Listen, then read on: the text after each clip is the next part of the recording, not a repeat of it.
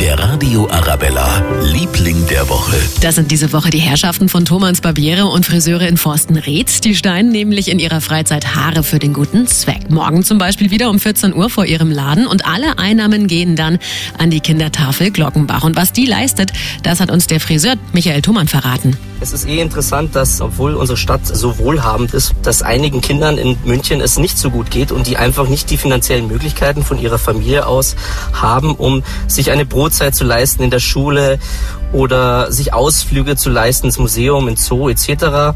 Genauso wie Hausaufgabenbetreuung oder Nachhilfe.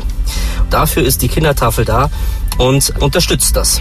Tolle Sache. Und da will auch der alte Wirt in der Forstenrieder Allee morgen mitmachen. Pro Maß spendet der einen Euro an die Kindertafel. Ja, und Thomas Friseure, die sind fast direkt gegenüber in der Forstenrieder Allee 184. Der Radio Arabella, Liebling der Woche.